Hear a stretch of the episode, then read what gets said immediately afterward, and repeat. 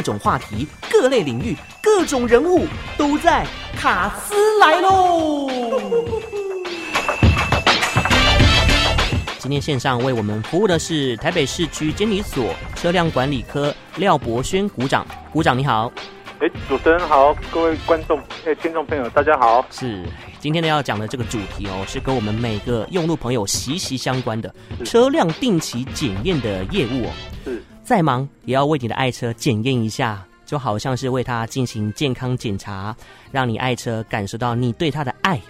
那咱们呢就要先了解一下车子出厂多久需要做定期检查跟这个检验，那一年大概要定检几次呢？就麻烦鼓掌来跟大家来说明哦。好，谢谢。那、目前呢，哈，出厂年份哦，在五年以内的自用小客车哈，其实它是不需要定检的，但它超过五年以上未满十年的车，每年呢就需要定检一次。啊，不管呢你是买新车还是中古车，只要呢车辆。出厂年份超过五年，那每年就必须进行验车一次；超过十年以上，每年更需要验车两次。嗯哼，好。那如果说要做定期检验的话，要怎么确认说我什么时候要做定期检验？它有特别的宽限期吗？其实各位驾驶朋友们可以看一下行车执照内页的右下角，我们皆有载明车辆的指定检验日期。另外，我们监理服务网也有提供查询定检日的功能。你也可以下载我们监理服务 APP，也能免费查询车辆的现况以及定检日期。嗯，至于车辆验车的期限呢，除了超过十年以上的营业大客车或者是高压罐槽车，应于指定日期前一个月内办理检验；其他车种呢，则应于指定检验日前后一个月内办理检验。OK。假设说我今年要做这个定期检验，那会不会受到这一波疫情的关系而有所延期？今年有延期吗？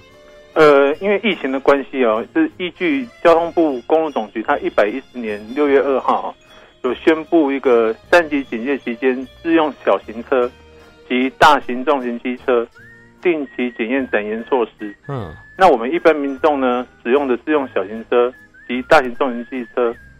车辆定检哈，它最后应到险的期限，如果是在警戒期间之之间哈，可以延长至警戒结束后一个月内完成验车。哦，也就是说，呃，行行照登登载上面的指定检验日期啊，在一百一十年的四月十五号到六月二十六号的自自用小型车，还有我们的大众机哈，可以等延到我们三级警戒后的一个月内办理检验。嗯哼。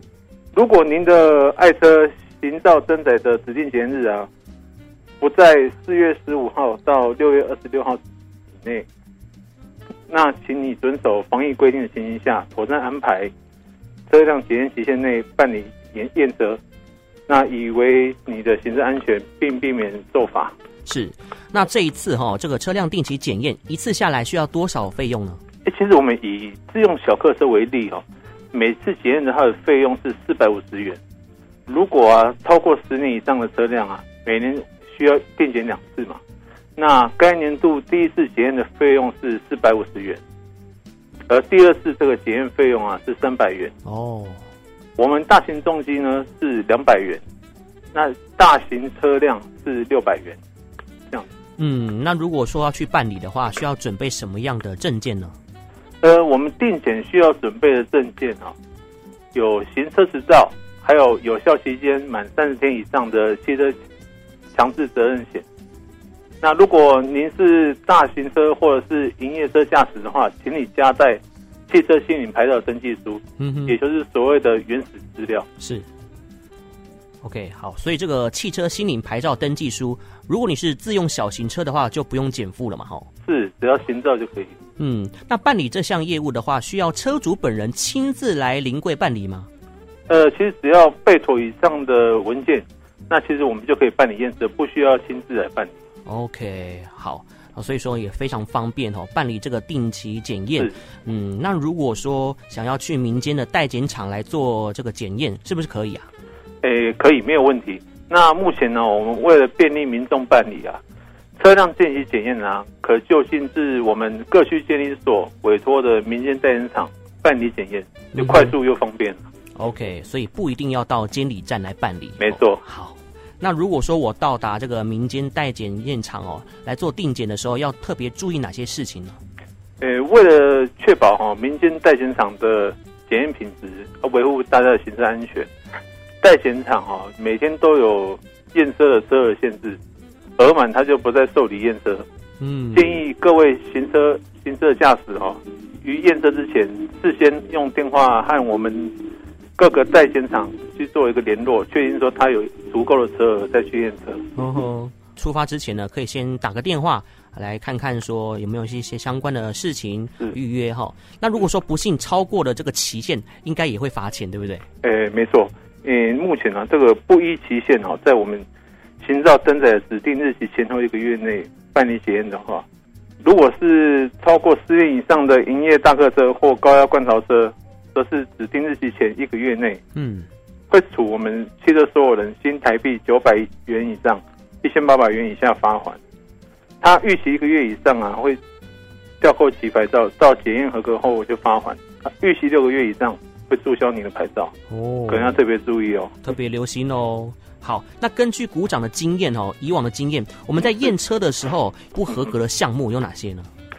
像最近哈，最容比较容易检验不合的部分啊，像是我们大灯、小灯，它其实限定是白色或像传统我们卤素灯泡柔和的淡黄色一样。其他颜色都不合格，像你改绿色啊、蓝色都不合格。那我们汽车的方向灯哦，前方啊它规定是橙色，后方呢是橙色或者是红色都可以。嗯哼。那我们的机车呢，前后的方向灯都规定是橙色啊。如果说你把它更换过颜色，你恐怕没有办法通过这个检验。嗯。那我们汽车哈还有机车，它后方有所谓的反光标志。那它的反光颜色呢，应该是红色，所以要注意它的形状啊，不应该是三角形。如果说它不小心哦，在行车途中掉了啊，或者是有的人会把它改装成是有灯光的，那这个部分呢，我们就会把它判定为不合格。那另外像是呢，我们那个客货两用修理车，一般呢，我们后面都有铁栏杆啊，如果说你把后方的铁栏杆拆除。也无法通过检验。最后提醒大家，如果你有加装那个固定式车顶置放架，也麻烦你哦，必须到监理机关来办理变更登记，以免发生检验不合格，你还要再重新再跑一趟的麻烦。对啊。哦，如果说事前呢能够做好一些规划跟检测哦，就比较不会白跑一趟，也不会 NG 哦。好，今天非常谢谢台北市区监理所车辆管理科廖博轩股长跟我们连线，谢谢你股长，谢谢主持人，嗯、谢谢各位听众，祝福大家行车平安，谢谢，拜拜，谢谢，拜拜。